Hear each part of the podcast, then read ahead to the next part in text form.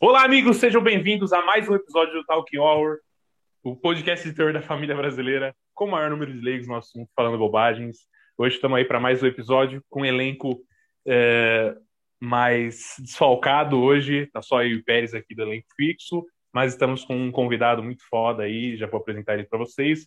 Hoje a gente vai falar sobre O Albergue, o Albergue 1 e 2, mas principalmente do 1, filme de Eli Roth, de 2005. E então vou apresentar primeiramente meu parceiro, Guilherme Pérez. Fala galera, boa noite, bom dia, boa tarde, boa madrugada. Eu sei que vocês escutam de madrugada para não passar vergonha.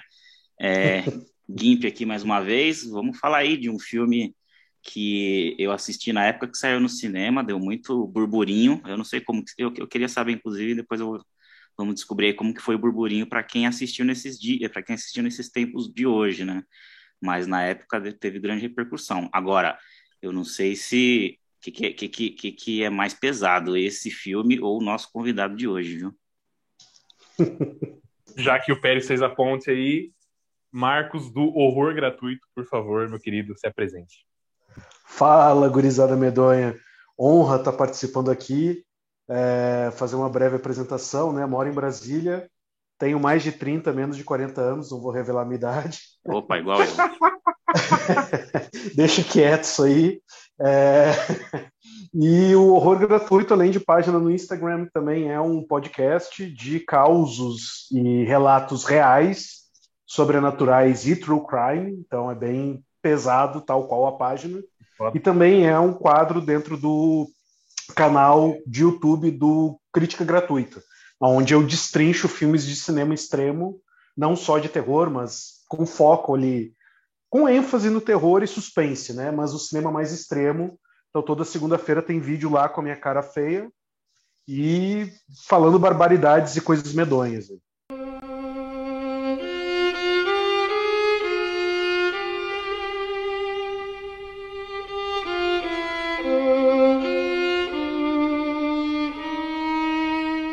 então é isso. Hoje a gente vai falar, como já disse, sobre o Albergue e o meu querido Guilherme Pérez vai apresentar o filme aí, o contexto histórico do filme. Por favor, Gui Pérez. É, o, não sei se eu vou conseguir fazer um contexto muito histórico, mas a gente vai falar hoje do, do hostel, do albergue, é, um, parte 1 e parte 2, principalmente a parte 1. A parte 1 é de 2005, ambas as partes foram dirigidas pelo Eli Roth, graças à visão, visão visionária do Tarantino, que, que assistiu o, o primeiro filme dele, que foi o Cabana do Inferno, né, em português, o Cabin Fever, gostou bastante e é, resolveu patrocinar o Eli Roth, que inclusive tinham oferecido para ele fazer remakes de Massacre da Serra Elétrica, é, um outro remake que agora eu esqueci. Aí o Tarantino falou para ele: não, não faz remake, não, faz um filme original. E o Hilar teve essa ideia, que, segundo ele, partiu de uma conversa é, com, com. Ele estava conversando sobre é, é, coisas estranhas da internet, né? Deve ter, deve ter sido lá da Dark Web, né? Da Deep Web. E é, surgiu o assunto de que na Tailândia, se você der sei lá quantos mil dólares, você pode atirar em alguém, matar em alguém numa sala, e essa vítima ela é consentida, ela, ela ela, ela não é uma, né, não é, não é a força, ela está lá, ela recebe para isso, na verdade não, ela não recebe, né, claro, porque ela estará morta, mas a família recebe o dinheiro para isso, e o Eli Roth achou essa ideia intrigante, mesmo se fosse real ou não, se for uma, uma lenda ou não, ele achou muito intrigante, e resolveu contar uma história baseado nessa coisa de as pessoas venderem é, a vida em troca de dinheiro, então ele criou essa história toda do albergue, que conta a história de três é, americanos viajantes, é, não sei se os três são americanos, acho que sim, que vão para Eslováquia é, e lá eles encontram algumas outras pessoas que, que induzem eles a se hospedar num hostel, né, um albergue de viagens, é, e que a promessa é, né, muita festa, muitas garotas, muita badalação, aquela coisa bem malhação mesmo, E chegando lá no hostel, eles encontram uma coisa um pouco mais underground do que isso, né? Acho que a maioria já sabe o que, que nós vamos encontrar. E, e é isso, a, o plot da segunda parte também é basicamente a mesma coisa, mas acho que a gente vai focar agora primeiro na, na primeiramente na primeira parte. É, e o filme foi aí, já vou dar uma introduzida também na minha, na minha opinião, foi o maior aspecto desse filme é que ele trouxe o torture porn para o mainstream, torture porn que não era uma coisa nova na época, mas era bastante é, era bastante desconhecido, bem underground mesmo, bem coisa de deep web, é, é, que foi exatamente onde ele tirou a história. E eu lembro que na época isso, é, é, né, ver um filme mainstream desse, desse estilo, é, a gente tinha tido um ano antes os Jogos Mortais, que é de 2004, que é torture porn também, mas é uma, uma coisa mais mais a ver com Seven, né, mais thriller, então era uma coisa mais aceitável. E quando veio um hostel com essa o albergue, né, com essa com essa característica bem suja, bem do desconhecido, bem de deep web mesmo, é, deu muito burburinho, tanto negativo quanto positivo, né, de que o Eli Roth ou era um visionário, ou era um cara que ninguém mais queria ver. Mais ou menos quando lançaram lá o Serbian Filme, que é mais recente, foi mais ou menos o mesmo burburinho, porque até então não tinha esse tipo de filme mainstream para a galera ver no cinema e para a galera curtir e tudo mais. Enfim, é... minha introdução, da minha opinião, já é essa. Eu gosto do filme justamente por isso, porque todo filme que tem esse, né, que dá um, dá um, dá um up em algum tipo de subgênero, eu respeito bastante. Então, vou deixar aí com vocês agora para estender mais. Então, eu vou, eu vou meio que falar, porque eu, eu, vou entrar numa questão mais pessoal, da minha história pessoal com o filme, depois eu falo si, do filme. É, o Albergue é um dos filmes mais importantes da minha vida, é, porque, cara, meu, eu já expliquei isso várias vezes aqui, mas eu vou explicar novamente, que meu pai sempre foi um cara que me mostrou todos os tipos de filme, e o Albergue foi um dos que o meu pai gostava pra caramba na época, e aí ele me mostrou, eu, eu tinha, sei lá, 10 anos quando eu assisti o Albergue pela primeira vez, e eu fiquei completamente maluco, é, aluguei várias vezes para assistir de novo, porque, pô, uma criança vendo aquilo é, é intrigante, no mínimo, né?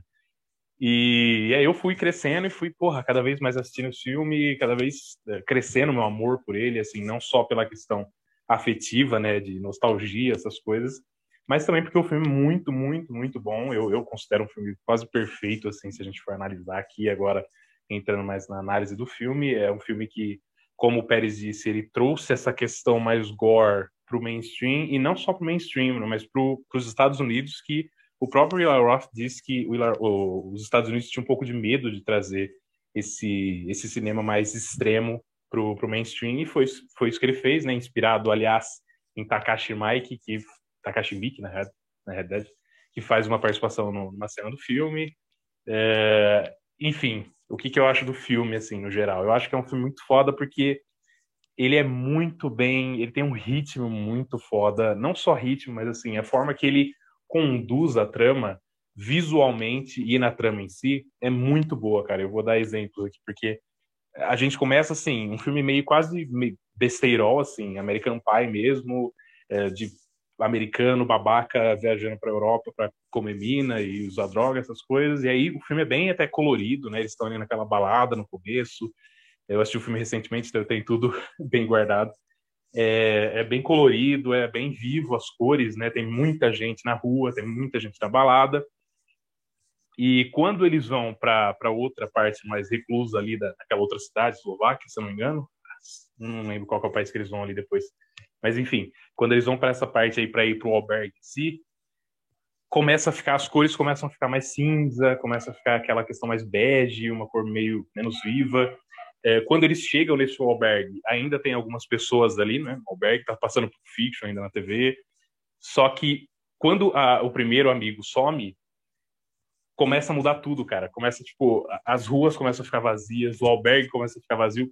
Eles, ele vai dando um sentimento de, cara, de, de isolamento mesmo, sabe? Você começa a sentir que tem algo errado, não só na trama de pessoas sumindo, mas no ambiente. Tá tudo com cor estranha, é, os caras estão totalmente isolados, e eu percebi até na, na, questão das mulheres, porque quando eles conhecem as mulheres, as mulheres são maravilhosas, são lindas, né? elas estão ali na, no spa, e quando os dois amigos somem já nessa, nessa cena, quando ele, ele acha elas lá naquele bar, que ele vai cobrar elas, elas estão sem maquiagem, elas estão com umas roupas mais, mais feias, elas estão, sabe, com o cabelo oleoso, enfim, tá, elas estão estranhas. Então, assim, até nas meninas ele tentou passar isso, sabe? Agora as meninas não estão mais nessa questão sedutora, elas não são mais sedutoras, agora elas estão um pouco se fudendo, então elas não precisam ser sedutoras. Então, assim, até nas mulheres ele quer passar essa estranheza. É, cara, eu acho muito foda, muito foda mesmo. Sem contar a questão da, das cenas de tortura, que eu acho que eu tenho um, um fraco por cenas de tortura. Quem me conhece sabe que eu curto pra caralho, por exemplo, a cena do Terrifier, que eles cortam a mina no meio. E, assim, não é que eu gosto de ver, eu gosto de certa forma, mas assim, mais pela questão de como é feito, né? É, porra, eu tenho um sonho de aprender essas questões de prótese, essas porra, e de, né, de efeito especial mesmo. E quando eu vejo essas coisas sendo feitas nos filmes, eu fico maravilhado, sabe? E eu acho que as cenas do, do Alberg são muito bem feitas especificamente aquela do olho, que ele corta o olho e sai aquela gosma, é, a hora que ele perde os dedos, eu acho muito foda. Enfim, cara, posso ficar falando aqui por meia hora das coisas que eu gosto do filme, mas a gente vai conversar mais aí depois, só para não me, me estender muito, mas eu já falei no geral por que, então, que eu adoro esse filme. Então, concluindo, você acha que mulher sem maquiagem é estranho? Uma mulher normal não, sem maquiagem é uma coisa estranha. e a mulher com o olho caindo é lindo. É isso. não, vai se fuder, vai se fuder. Começou, você estavam... começou cedo hoje. elas estavam não na sua, nas suas melhores formas naquela elas elas elas estavam ali acho que estavam bem intoxicadas só só é, então. Só corrigindo, eu acho, porque é pelo que eu lembro, o filme começa com eles em Amsterdã, e aí é que uhum. eles vão para Bratislava, né, que é a capital da Eslováquia, que é onde está o hostel. É isso. Isso. Cara, eu acho que é válido acrescentar algumas informações, né? A respeito da Tailândia, o que eu li foi que se tu pagar 10 mil dólares, tu pode meter a bala na cabeça de alguém. Uh, sobre o Eli, ele viu um documentário sobre uh, que ele, é, na realidade, ele viu anúncios e um documentário que inspirou ele, na realidade, a fazer um outro documentário que seria é, com o título de é, Vacation Murders, algo do tipo uh, né, férias de assassinos, que ele viu uma matéria e aí pode ser que tenha sido na Deep Web ou Dark Web, enfim, aonde os ricos pagavam para poder caçar pessoas. Só que ele ficou com medo que isso pudesse gerar um gatilho, né? Tipo, porra, agora a galera vai ficar inspirada vai sair caçando gente aí na rua, né? Então ele fez o filme, ele dramatizou a ideia dele de documentário para o filme.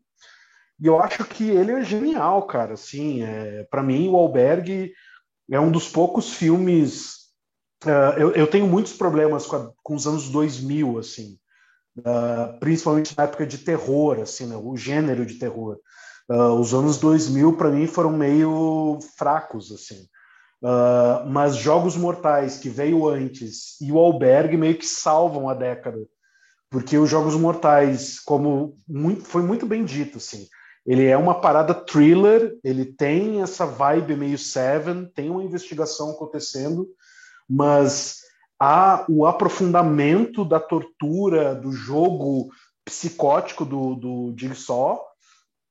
E o Albergue, ele mostra o quão podre é o ser humano, né? Tipo, cara, eu tenho dinheiro, eu faço o que eu quiser, sabe? E como eu moro em Brasília, direto a gente vê carteirada na rua, assim, né? Tipo, ah, sabe de quem eu sou filho? Sabe quem eu sou e tal? Então, é, para mim aqui, que moro em Brasília, é uma realidade muito próxima esse jogo de poder que as pessoas que possuem de fato dinheiro fazem o tempo todo, né? E no filme é muito bem executado, assim, tipo, uh, eu, eu, eu, acho sensacional a cena daquele cara todo feliz, todo empolgado, assim, tipo, cara, vou torturar alguém, tá ligado? Tipo, olha a minha tatuagem e tal. É um contraste muito absurdo, assim, dele com o coitado do cara que tá tipo assim, velho, o que, que eu tô fazendo aqui, meu Deus do céu. E o choque de realidade, né? E, e uma outra coisa que eu acho que é muito válida, assim, é que são os níveis de interpretação, cara. Eu gosto muito, assim, gosto demais uh, do quão os atores que interpretam os americanos conseguem mostrar o quão babacas os americanos são, né? E isso é uma visão muito europeia de que os, euro... de que os americanos são burros, né?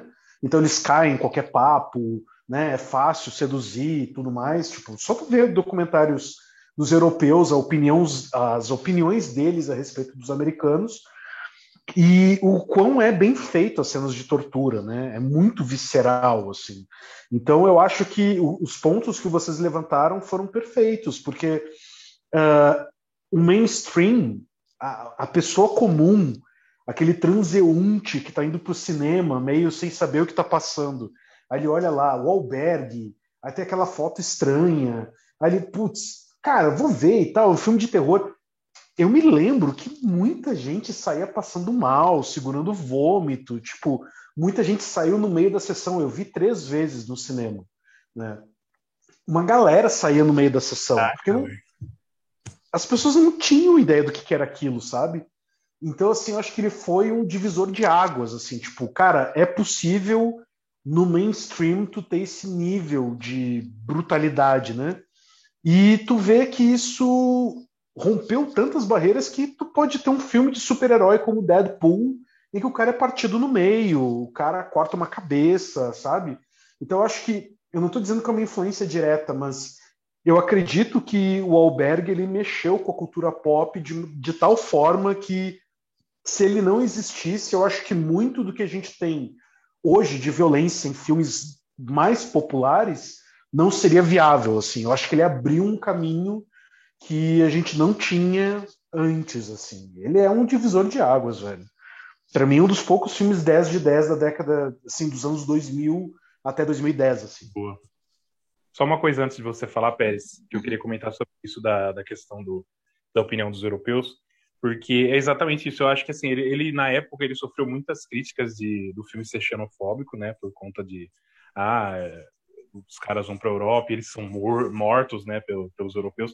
Só que eu acho que é o contrário. Eu acho que eu, eu fiquei com a visão muito mais assim pejorativa dos americanos do que dos caras lá de fora, tá ligado? Lá de fora é uma, uma questão que, assim, os, os caras mais sádicos que passam ali uh, são os americanos, né? Aquela cena que você citou, né? Do, do careca lá animadaço pra, pra torturar. Aliás, esse cara tá numa, numa série muito foda chamada Suits, assistam. É muito bom esse ator. E, muito boa, muito boa. E, e assim, os três americanos protagonistas são completos babacas, tipo, se a gente analisar nos moldes de hoje ainda, então eles são homofóbicos, ficam zoando, tipo, mulher, essas porra. Então, assim, são, eu, eu vejo muito mais uma visão pejorativa do Eli Roth sobre os americanos do que sobre os europeus em si, que foi as críticas que ele sofreu na época. Né? E foi a própria defesa do, do, Eli Roth, né? Ele, porque o, o governo da Eslováquia e da República Tcheca eles estavam, eles ficaram contra o filme porque acharam que ia é, influenciar diretamente no turismo dos países. Uhum. E eles convidaram, uhum. convidaram o Hilar Wolf para ficar lá, passar lá sei lá quantos dias de graça. E a defesa do Hilar Wolf foi justamente essa, que é, que tipo a, é, é, a, crítica dele foi aos americanos, tanto que americano não sabe nem onde fica a Eslováquia, não ia influenciar nada, Sim. porque eles são, porque entre aspas, entre aspas não, porque literalmente eles são burros. Eles Sim, realmente são. Uhum, uhum. E, e... Pô, eles deixam de ver filme por causa de legenda, velho. É, então, exatamente isso. Exatamente. Então, eu também tive essa impressão, mas eu também tenho essa. Assim, não dá para negar que realmente foi ali uma, um, um, né, um, uma coisa bem específica ali que ele pegou da Eslováquia e fez ali aquele vazio todo. E, e assim, né, dá para entender que o, que, o, que, o, que o governo acha que vai prejudicar. Assim, é, na verdade é uma bobeira, né? Achar que um filme vai prejudicar o turismo e tudo mais. Mas. Uhum é, realmente ele deu uma exagerada ali, pegou, ele podia, ele podia ter feito, sei lá, um nome é, fictício, eu acho que no Eurotrip, que aliás você citou American Pie, eu ia falar isso também, que o filme começa bem na, na, na vibe do Eurotrip, aquelas comédias adolescentes. Eu acho que no Eurotrip eles vão num lugar fictício. Ele podia muito bem isso. ter.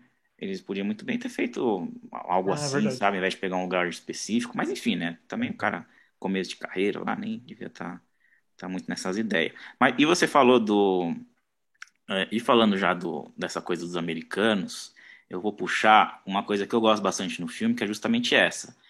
É, os entre aspas os protagonistas são os filha da puta. É, é, então não tem ninguém ali que você queira realmente é, é, assim, salvar, que você esteja torcendo. Mas o filme é basicamente uma jornada do herói, né? Porque os caras entram entra lá na cilada, o cara consegue escapar da cilada, depois ele é preso, ele é solto, aí ele vai, resgata a menina, porque lá no início do filme ele falou que uma menina afogou, e ele viu uma menina afogando, alguma coisa nesse sentido, quando era pequeno, e ele resgatou essa memória e foi salvar ah, lá acabou.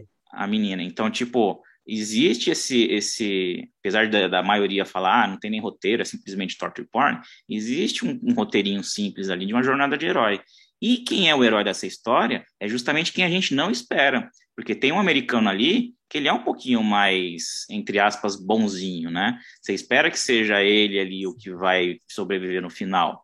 E no fim, não. No fim, é justamente por ele ser muito bonzinho, por ele acreditar que o cara que está matando ele vai dar uma outra chance, que ele morre. Enquanto o que sobrevive é justamente o cara que é o pior de todos ali, porque o cara não tem nenhum escrúpulo, o cara ali na, na hora na hora que está no perigo, ele não pensa duas vezes, ele atira, atirou no assassino e dá a facada lá naquele gigantão lá que estava tava partindo os corpos.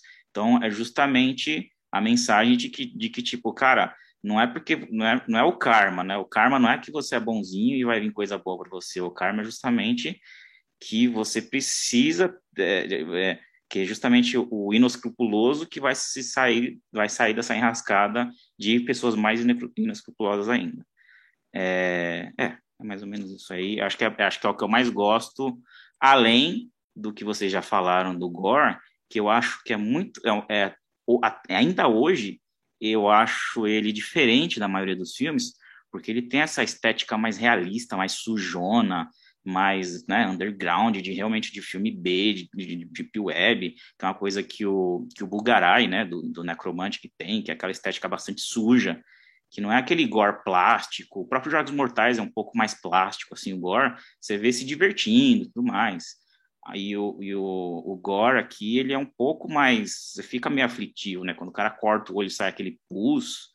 Eu nunca tinha visto aquilo. Não sei se algum filme já teve essa coisa de sair o pus quando você corta o olho, assim. Eu, eu pelo menos nunca vi. Tipo, você vai lá no Lute Foot, que mexe bastante com o olho e tudo mais, tem lá os puizinhos. Mas é uma coisa mais, não sei, é plástica e real, né? Porque é filme de zumbi, geralmente. E aqui não, foi uma coisa realmente realista. Tanto a história quanto o gore casou tudo ali juntinho com uma, uma história bastante realista. Acho que é por isso que incomoda até hoje, pelo menos para mim, e que para mim é, ainda é um filme que marca bastante o gênero do torture porn, porque tem muito por torture porn que é tortura por tortura, e é aquela estética lá meio tchum, e, e é, fica nisso o, filme, né? E que, que, é o que eu que é o que eu falo do Centopeia Humana, o 2 lá, que eu não, não sou fã, porque é tortura por tortura, negócio exagerado, uhum. negócio que não é realista. Então, por isso, é isso que eu gosto bastante no, no, nos dois albergues, inclusive. Eu acho que os dois conseguem se, ser iguais aí, nesse sentido. É, eu acho, cara, pegando esse link assim, é que eu acho que o grande detalhe, tanto do, do albergue quanto dos Jogos Mortais, é tu trazer um vilão que pode ser o teu vizinho, sabe? Tipo assim, eu acho que esse que é o grande ponto de virada, assim, desses filmes que buscam um pé na realidade. Tipo, o Albergue, ele mostra que, cara, talvez o cliente que eu atendi anteontem, que é um multimilionário, pode ser um cara que viaja para a Europa para caçar gente, para abrir um bucho de alguém e fazer um monte de loucura. Então, eu acho que esse ponto de virada do cinema, principalmente do cinema norte-americano, dele conversar com uma realidade e criar um, um, um aspecto de medo, porque assim, eu até estava vendo um documentário sobre o, o, primeiro Halloween, né? E como as pessoas ficavam com medo de sair do cinema e que talvez o Michael Myers estivesse lá. Mas é uma personificação de um mal muito bizarro. Tu não vê o Michael Myers andando na rua. Agora, um cara que é comum, que é um empresário, um executivo, um milionário, Total. Tá, tudo bem, tu não vê o tempo inteiro na rua, mas tipo assim, se tu tá andando na Avenida Paulista, tu vê uns 20 caras de terno, bem cortado, os caras cheios de dinheiro. Cara, quem perde desse maluco aí, sei lá, querer torturar alguém, sabe? Então eu acho que esse ponto de virada que o filme traz e esse, e esse pé na realidade, porque realmente, tipo, tu tem muitos filmes de torture porn e tal, mas o Albergue, eu acho que ele levou o nível com esses detalhes, assim, do tipo, cara, é uma aula de anatomia humana que tu tá tendo ali, da maneira mais grotesca possível. Então, assim, eu acho que o que o Eli conseguiu fazer, e principalmente por ele conseguir uma grande distribuição, foi muito sensacional, assim, foi muito fora da curva para a época. E realmente é um filme que ele envelhece muito bem, porque ele não apela para CGI, é tudo efeito prático. O cara gastou 150 galões de sangue, tipo, cara, é muito sangue, sabe? Então eu acho que ele foi muito feliz, assim, porque o que ele conseguiu fazer, eu não me recordo, assim, de alguém que chegasse próximo até ele fazer, sabe? O incômodo que ele gerou. Eu, como eu disse, eu assisti o filme três, quatro vezes no cinema e todas as sessões que eu fui, em horários diferentes, as pessoas saíam no meio do filme incomodadas com o que elas estavam assistindo. Assim. E de uma forma até meio que simples, né? Porque a cena mais, entre aspas, chocante ali é, é o olho. E é uma maquiagem, entre aspas, né? Simples, mas muito bem feita e realista. Esse é o, esse é o ponto. E você falou esse negócio do empresário que está ali do nosso lado, né? O próprio filme dá esse exemplo, porque é o cara que eles encontram no trem, é um que mata um deles lá. Boa, boa. Só, só uma questão, eu acho que já dá pra gente comentar sobre o 2, né? Eu acho que não precisa fazer uma puta apresentação sobre o 2, porque ele é meio que conectado, né? ele, ele continua exatamente de onde acabou o 1. Aliás, não, antes de ir pro 2, eu acho que eu queria saber o que vocês acham do, da diferença dos finais, né? Porque tem dois finais. Tem o final ah, alternativo, verdade. que o final alternativo é completamente doente, que ele, o, o protagonista sequestra a filha do dono lá, do, do cara que, que fez a tortura com, com o amigo dele. e sequestra e sai no trem com ela, não sei qual é o plano dele. E o final original, que é muito melhor, meu Deus do céu, ele mata o cara e sai no trem normalmente. E, então, já deixando minha opinião, eu acho que o final, o original. Porque, assim, a história é que ele passou esse final alternativo como se fosse o original, né, nas sessões teste. E todo mundo achou, porra, que porra é essa, velho? Todo mundo deu feedback falando, mano, tirei esse final que isso não é doentio. E aí ele tirou o final e fez um final mais clichê, né, mais normal. E, e para mim, obviamente, é o, o, correto, né? Assistir. Aliás, eu, eu fui assistir, né? Eu baixei de novo para assistir. E, e, quando eu baixei no, no ITS, que é um site caralho, tô falando de torrente, mas enfim, quando eu, quando eu vi numa, numa, num método diferente, muito famoso da internet, ele vem com esse final alternativo como se fosse original, pô, e eu não entendi nada. Não sei se é a versão estendida, que é com, com o final, mas enfim. É, queria saber a opinião de vocês aí sobre os dois finais. Cara, eu sou um cara doente, né? Então, assim, finais doentios me agradam. É, eu acho que seria um puta cliffhanger para uma continuação direta, entende? Uh, só que eu concordo contigo, assim, ficou muito tosco. Então, o outro final ele é muito melhor, assim, eu acho que uh, é realmente, eu acho que ele coroa a jornada do herói no final das contas, porque se ele fizesse o que ele fez nesse alternativo, ia ficar uma coisa meio, tá, tudo bem, vai ter uma sequência ano que vem, sabe? E não foi o que aconteceu. E tivemos o Albergue 2, com uma história completamente diferente, assim. Mas eu gosto da ideia do final maluco, sabe? Porque eu vi ele também e fiquei meio sem entender o que, que era e me deu um gatilho, assim, tipo, cara, vai ter uma sequência direta desse, que loucura e tal. Mas depois eu pensei, cara, mas é um fiapo de história, hum, não sei, sabe? Então eu acho que aquele final ali que todo mundo mais. O final mais comum é o melhor mesmo. Assim, acho que ele funciona perfeitamente. É, eu concordo com vocês dois, principalmente o que o Marcos falou aí, que é justamente a, a catarse da jornada do herói ali. Acho que fechou bem e o outro final do, do Rapto não casa com a jornada que ele teve.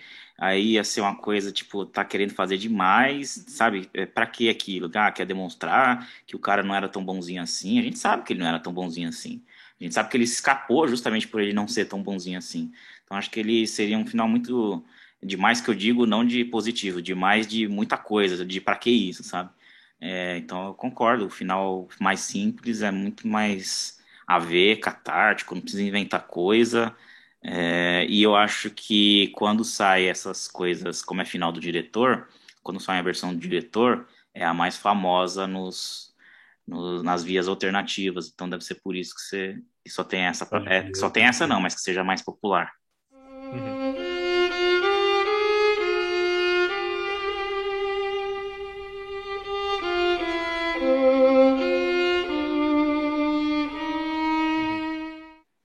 Então já vamos entrar agora no 2. Acho que o 2 não precisa de uma puta apresentação, porque é basicamente a mesma coisa e já continua diretamente. Aliás, já entrando então, porque não precisa explicar muito, acho que assim, ele continua a história, né, até certo momento, e depois ele vai para uma outra, outra história sobre aí as protagonistas são as mulheres, mas enfim, eu, eu queria deixar minha opinião assim no geral, porque eu acho que o, o Wheeler é meio doente, né? Ele, ele, tem algumas ideias assim que eu não entendo, principalmente nesse filme, porque eu gosto muito, deixando claro, eu acho dois muito foda também.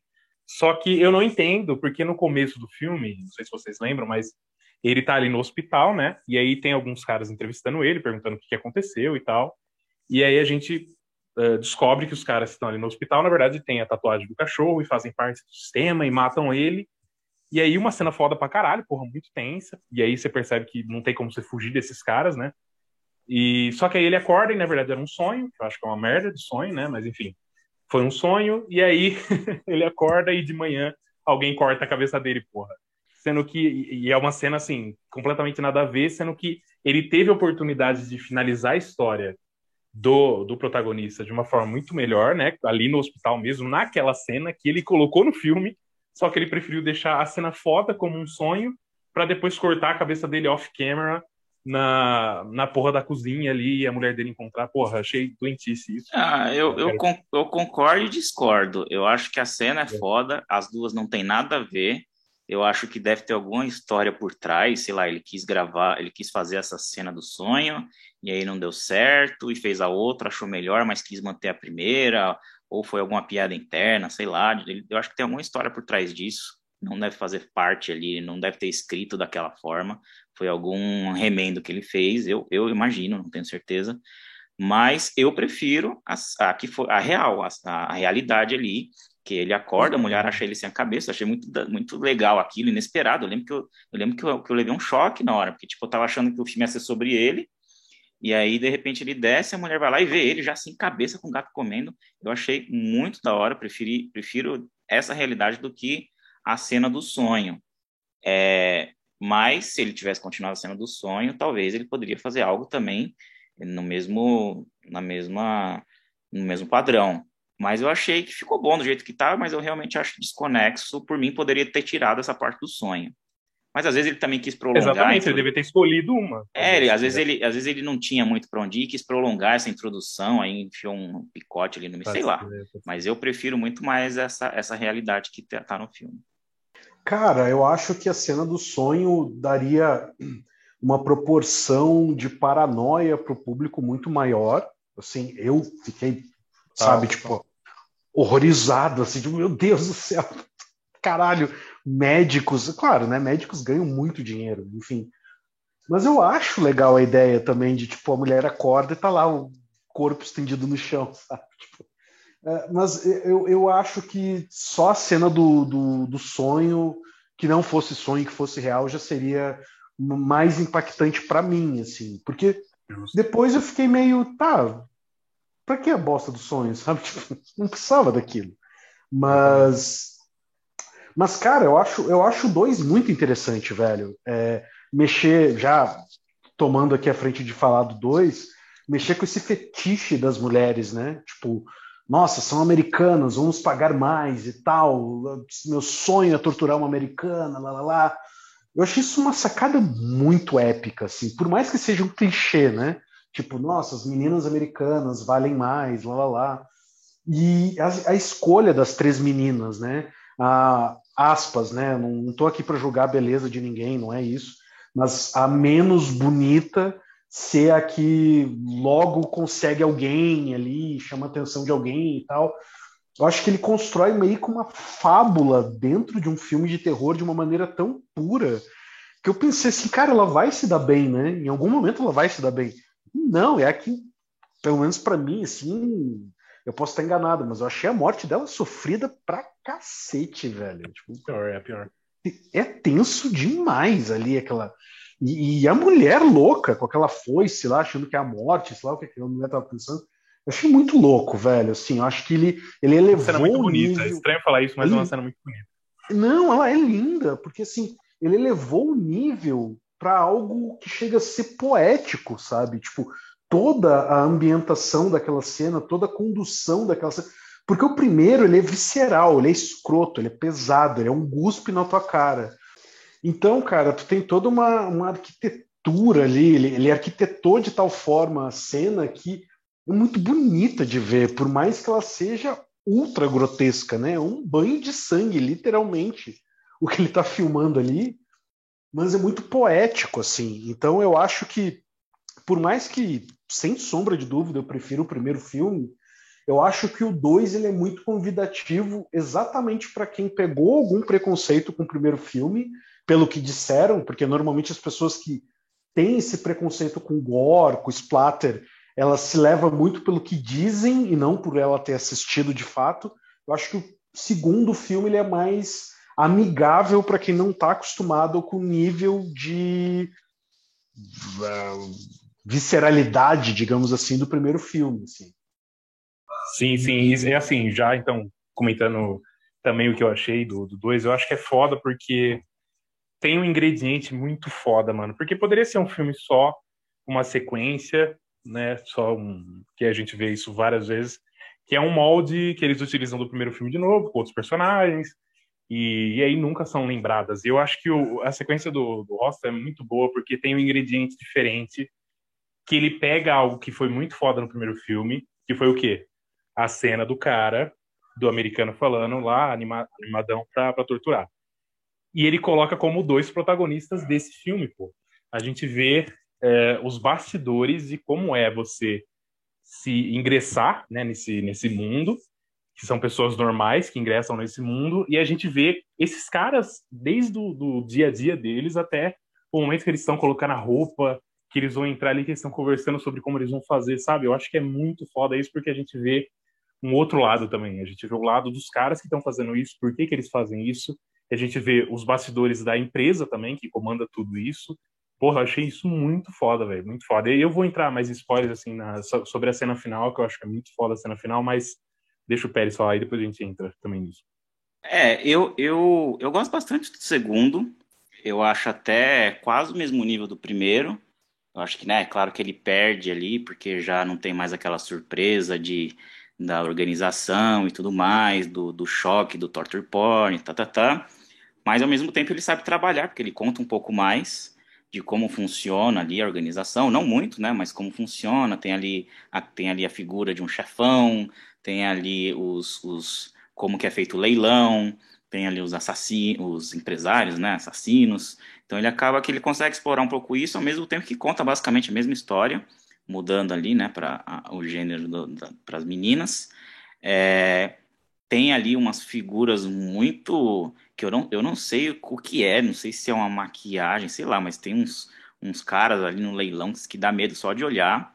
É, e eu gosto também muito do, do, elenco desse filme, porque a protagonista é muito boa, é, que a, é, né, agora ela está em é a principal de Lucifer, da série Lucifer, mas a protagonista é muito boa, é, eu acho ela bem melhor que o protagonista do primeiro, né, para o tipo de filme, para o tipo de jornada dela.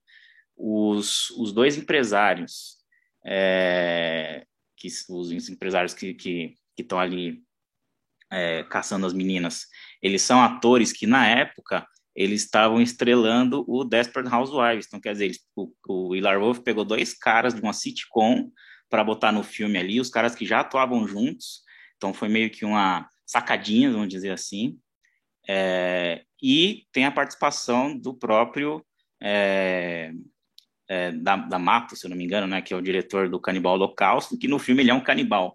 Então eu gosto muito dessas coisas, dessas referências desse filme, mais até do que do primeiro, mais, mais do que o Takashi Miike no primeiro, eu gosto muito dessas, dessas sacadinhas do segundo.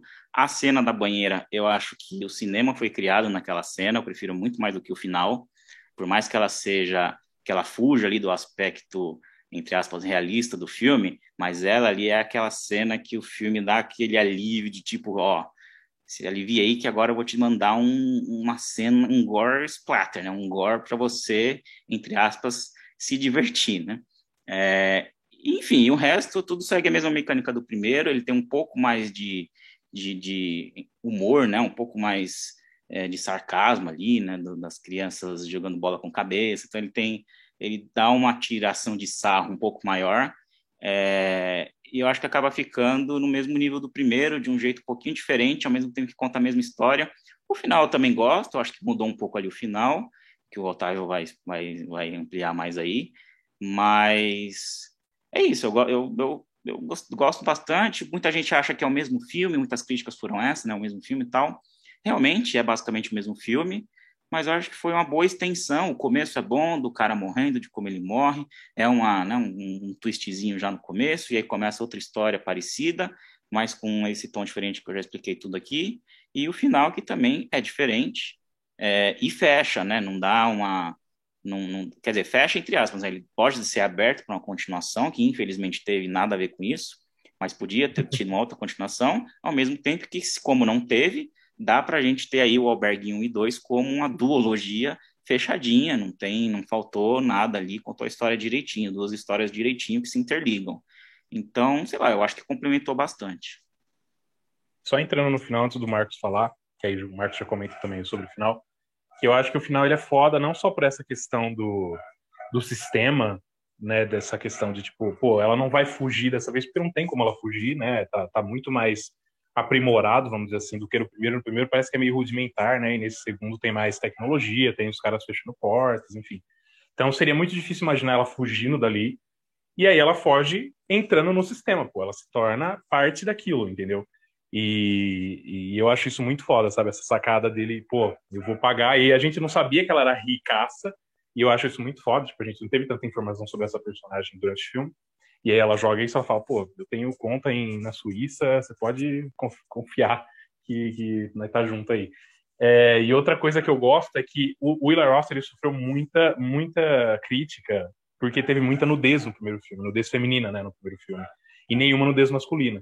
E aí eu acho que é também outra sacada isso, de ele fazer o final com uma, uma castração, literalmente, você vê tudo ali do pau sendo castrado, que é também uma conversa sobre isso, tipo, uma sacada sobre isso, ele, ele respondendo isso, sabe? Ó, oh, vocês tiveram, vocês ficaram reclamando da nudez feminina no primeiro filme, então toma aí, agora vocês vão tomar um pau sendo cortado com close-up na câmera para vocês receberem aí. E assim, ao final, o final em si mesmo, a cena ali do que ela corta a cabeça da outra e os, os moleques jogam bola com a cabeça, é uma cena meio boba, eu achei, tipo, é engraçado, mas é uma cena meio boba se a gente for analisar na lógica do filme, porque se ela faz parte do sistema agora, por que, que ela vai matar a filha do cara que, sabe, é, ela só vai colocar um, um, um alvo nas costas dela de novo, enfim. É, é uma cena meio boba, mas ainda assim é engraçada e vale pelo, pelo fã em si. Mas, mas, eu, é mas que eu me lembro, ela fez de uma forma ali que era as criancinhas que teriam matado ela, não foi? Que ela tava hum. meio disfarçada, não sei. Que ela tava disfarçada, aí ela só mata no final e já vai embora e fica as crianças ali. Foda que foi, tipo, cortado a cabeça. Não sei se, se as crianças teriam esse poder, né, de, de porque eles matam como? Não, não sei como que eles matam eles, as pessoas, eles, né? Eles matam as gangues lá amassando a cabeça. O cara tem a cabeça amassada lá. Eu gosto é muito dessa é cena também, porque é bem, é bem realista, assim, o jeito que amassa a cabeça do um careca lá. Eu, hein? É, eu acho que. Eu acho que a, a vantagem do 2 em relação ao 1 um é a segurança que o Eli tem para exatamente usar esses recursos, né? Tu quebrar, fazer uma coisa totalmente anticlimática uh, dentro do terror, inserindo uma cena que tu não tem como tu não rir dessa cena no final. Não tem como tu não rir, sabe? Tipo, ah, tudo bem. Talvez alguém que esteja chocado não vá conseguir ver a graça que ele quis botar, mas tipo, eu acho que é muito válido assim a, a, a liberdade que deram para ele e a coragem que ele teve de realmente poder fazer tudo principalmente essa cena final, assim. E eu achei uma sacada sensacional, porque em nenhum momento eu imaginei que ela pudesse dar essa cartada no final e, e resolver tudo, sabe? Então, assim, acho que é válido. Uh, é que eu gosto da tosquice do primeiro filme. Eu acho que por ele ter sido, aspas, um desbravador, assim, é, eu e, e é óbvio, né? Todo primeiro filme que é muito bom a sequência tende a ter problemas de superar o primeiro, né? Sim. Então, pelo menos para mim, assim, uh, seria impossível superar o primeiro se ele não uh, se ele não escavasse camadas mais profundas do gore, que eu acho que aí o cinema mainstream não estaria preparado para absorver. Eu acho que questão nem de censura, não sei se teria distribuição, né? Mas eu acho que ele teve muita coragem de fazer tudo que ele fez no segundo filme. Como eu disse, para mim ele é muito mais amigável do que o primeiro. para quem não está acostumado com torture porn, pode ser uma ótima porta de entrada. Eu acho ele muito válido, cara. Eu acho que assim, o terceiro ele tem que ser esquecido mesmo, porque eu não entendo por que, fizeram um três e ele nem merece menção na realidade. E eu acho que ele, ele se, se encerra muito bem, assim. E eu acho que ele se encerra de tal forma que seria possível ele revisitar esse universo depois, com outras temáticas, outras coisas e tal. E eu acho bonita também essas homenagens que ele faz a caras que nitidamente influenciaram ele, né? Esses diretores e tudo mais. Então eu acho que é muito válido, assim. Eu acho que é um, é um duo de filmes que é meio que obrigatório para quem quer entender o terror contemporâneo, assim. De 2000 para cá, são filmes que tu não pode deixar de assistir porque tu tem nojo ou tal, porque eles são uh, um, um, tapa na tua cara de como que se faz filme de terror sem necessariamente tu ter um grande orçamento, grandes atores e coisas do tipo, assim, não é, tu, é, é chega a ser injusto tu comparar, por exemplo, uma Invocação do Mal com a estrutura de Hostel, por exemplo, né, do Albergue. Então acho que são filmes que são obrigatórios para quem se diz fã de terror tem que assistir segura o vômito, olha para o lado, dá um jeito, mas são filmes que tu tem que entender a importância deles dentro do cinema de terror contemporâneo. Assim. É, inclusive uma coisa que eu estava discutindo com a Arina, que tipo, é, realmente não tem ali um desenvolvimento de personagem, ou que seja de história, é, é, nos filmes, porque não é esse tipo de filme, é, é justamente um filme situacional, né? Ali é o que está acontecendo ali, tem até, Sim. né, como eu expliquei, já tem até ali uma jornadinha do herói, que o cara lembra de uma memória tal, que foi falada no filme, mas realmente não é aquele filme, igual você citou agora do Invocação, que precisa ter um desenvolvimento, apresentação de personagens, desenvolvimento deles e como que eles fazem tal coisa, é, então, que é o próprio característica do torture porn em geral. Então, acho que ele cumpre bem isso, e outra coisa que eu ia falar é fazer um comparativo, se a gente comparar com Jogos Mortais, apesar de eu gostar do 2, eu acho que é bem inferior que o primeiro. Então, assim, o Hilar Roth, pelo menos para mim, conseguiu fazer uma sequência que a gente pode discutir que não é o mesmo nível, mas que seja que, a, que o primeiro seja melhor, o 2 tá quase à altura ali. Então ele conseguiu fazer dois filmes mais ou menos no mesmo padrão, com praticamente o mesmo roteiro, mas de jeitos diferentes. Então é, é, eu, eu acho que os dois filmes ali formam um pacote muito bom, se a gente esquecer o terceiro, claro, forma um pacote muito bom que fica melhor do que Jogos Mortais 1 e 2 junto. Pelo menos para mim, apesar de eu achar os Jogos Mortais 1 melhor do que os dois Albergue. Mas o 2 ali eu acho que desce. Concordo da última parte, mas eu concordo da primeira parte. É, eu acho que o 2 desce ali, apesar de ser bom também, eu gosto também do 2, mas eu não gosto tanto assim, até porque muda totalmente o estilo, vira montagem de videoclipe, perde um pouco o estilo do primeiro. E, e, e, tem essa também, o segundo perde um pouco as características do primeiro. Um pouco não, até um, bastante ali é, perde bastante as características do primeiro. E, e o Alberg não, conseguiu manter ali de um jeito bem consistente, ele é bem consistente, por mais que você não goste, que você ache que, sei lá, você pode ter as críticas que, que você quiser, mas que o primeiro e o segundo são dois, são dois filmes bem consistentes ali, que ele conseguiu manter o nível, isso é indiscutível. Sim, o terceiro é do Scott Spiegel, que é um cara muito bom, fez o fez o. Como chama lá o filme? O Intruder. Assistam Intruder, que, é que ele dirigiu, mas não vejam Alberg 3. Então, já explicando para os nossos ouvintes por que, a gente não abordou o Alberg 3, porque ele é nojento, é um filme que não tem nada a ver, ele é um filme só. É aquele famoso filme Cash Grab, que os caras pegam é, a história central, que é ah, os caras sequestrando gente para torturar, e fazem pra, pra, por nada, né? Nenhuma, não tem nenhuma relação com os outros dois filmes, né? é, não tem nenhuma relação com o Eli Roth, ele só está produzindo, mas é aquele produzindo aspas, né? Tipo o James Wan produzindo Jogos Mortais 7, sei lá. É, que só tá o nome ali porque tem que estar tá o nome, mas ele não dirige, ele não escreve, não tem nada, então a gente não quis abordar esse filme porque esse filme é uma vergonha e não deveria ser lembrado, né? Deveria ser só uma duologia fechada, como o Pérez falou, e é uma vergonha pro, pra, pro universo hostel ter o 3. Cara, então, resumindo o que eu ia dizer, é simples, né, cara? Toca fogo nesse torrent aí, esquece que o Albergue 3 existe e fica o pedido para Netflix, cara. Por que, que tem um e o dois, um e o três não tem o dois? Então, pelo amor de Deus, atualiza o catálogo aí, porque esse 3 aí é uma vergonha, cara. Às vezes o 3 estava em pechincha e não, não tinha verba pro 2. Nossa senhora. Compre o 1 e leve o 3 de graça. Né? É, ou veio junto no pacote, exatamente. Nossa, Igual o VHS. VHS vem o 3 junto aí, qualquer um que você compra. Nossa senhora.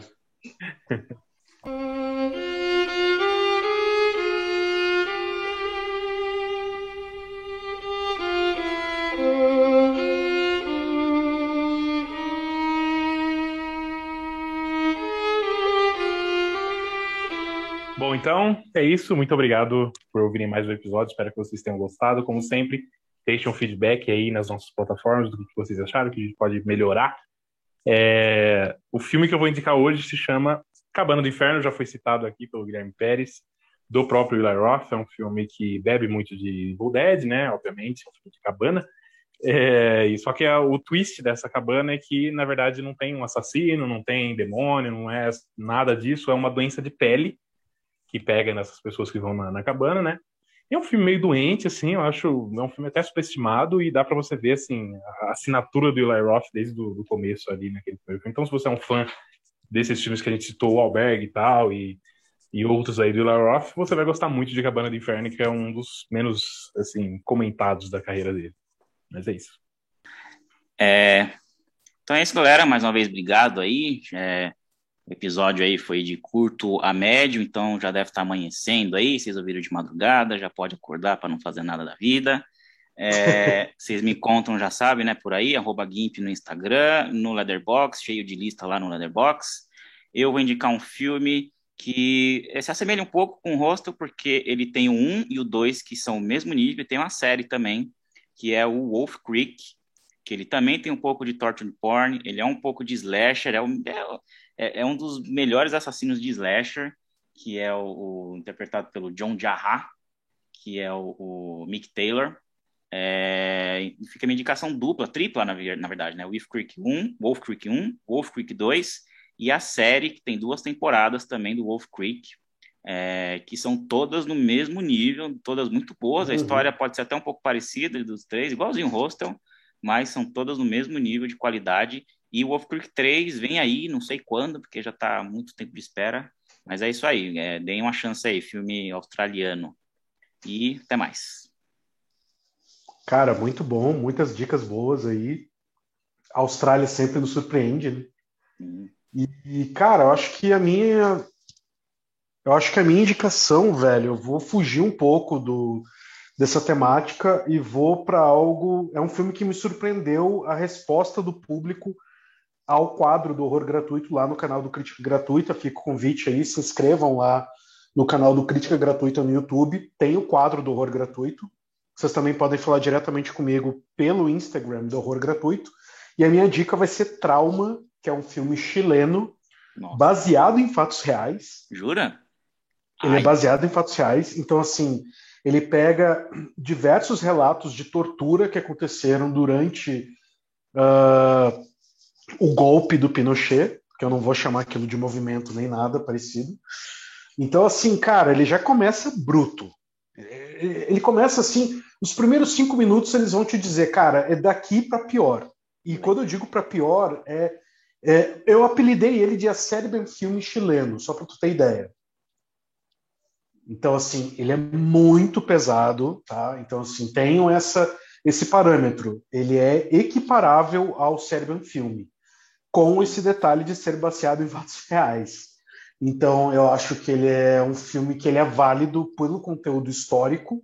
O final dele é patético, mas até o final ele é um filme que é bem interessante, mas tem que ter estômago, porque o que ele mostra, cara, eu não estava preparado, assim. Na realidade, ele veio junto num pacote que eu baixei. O cara, trauma? O que, que é esse filme? Vou ver. Eu eu, eu assisti ele, cara, eu nunca vou me esquecer. O primeiro dia que deu lockdown aqui em Brasília. Quem eu é baixei um pacote é faz um filmes. pacote com esse filme, meu Deus do céu. Cara, nesse pacote tinha Tanatomorfose, ele. Boa. Uh, We Are the Flash, que é mexicano, muito bom. Uhum, é Pulse, japonês. Uhum. E qual era o outro, meu Deus do céu? Nossa, bem diferente. Cara, era um pacote, cara, era um pacote muito maluco, assim. Uhum. E, e, tinha o Serbian Filme também, Uncut e tal, tá, tá, tá, mas eu já tinha, né, enfim. É quando eu vi assim, pô, vou ver, vou começar com esse, é chileno, no espanhol, é o arranho, o espanhol vai dar certo. E, cara, foi um soco no estômago, assim, tipo, eu falei, meu Deus, eu não posso nem sair pra rua para respirar, porque tem lockdown. Eu, eu, eu, acho ele mais pesado que o Serbian Film, porque o Serbian Film é muito ah, sabe, muito demais, assim, é meio. Você fica naquela, ah, tá bom, tá bom. E o trauma tem um tom mais realista e realmente bem perturbador. Boa indicação é, aí é. para quem, pra quem né, quer se aventurar mais fundo no, no Torture Porn, no hostel. É, ele é, bem, ele é bem pesado. E quem tiver curiosidade uh, em saber sobre ele, o quadro do horror gratuito lá no Crítica Gratuita, eu destrinchei ele em três vídeos. Então tem um vídeo só com a sinopse, sem spoiler, um vídeo com três razões para não assistir e um vídeo com três razões para dar uma chance. Então, assim, lá tu tem três vídeos para ter a certeza se vale a pena investir ou não nesse filme. Então é isso, molecada. Até semana que vem. Segue a gente em todos os locais. Segue a gente no Spotify, no YouTube, Instagram, que é a nossa principal plataforma. Muito obrigado, Marcos, por participar aí com a gente.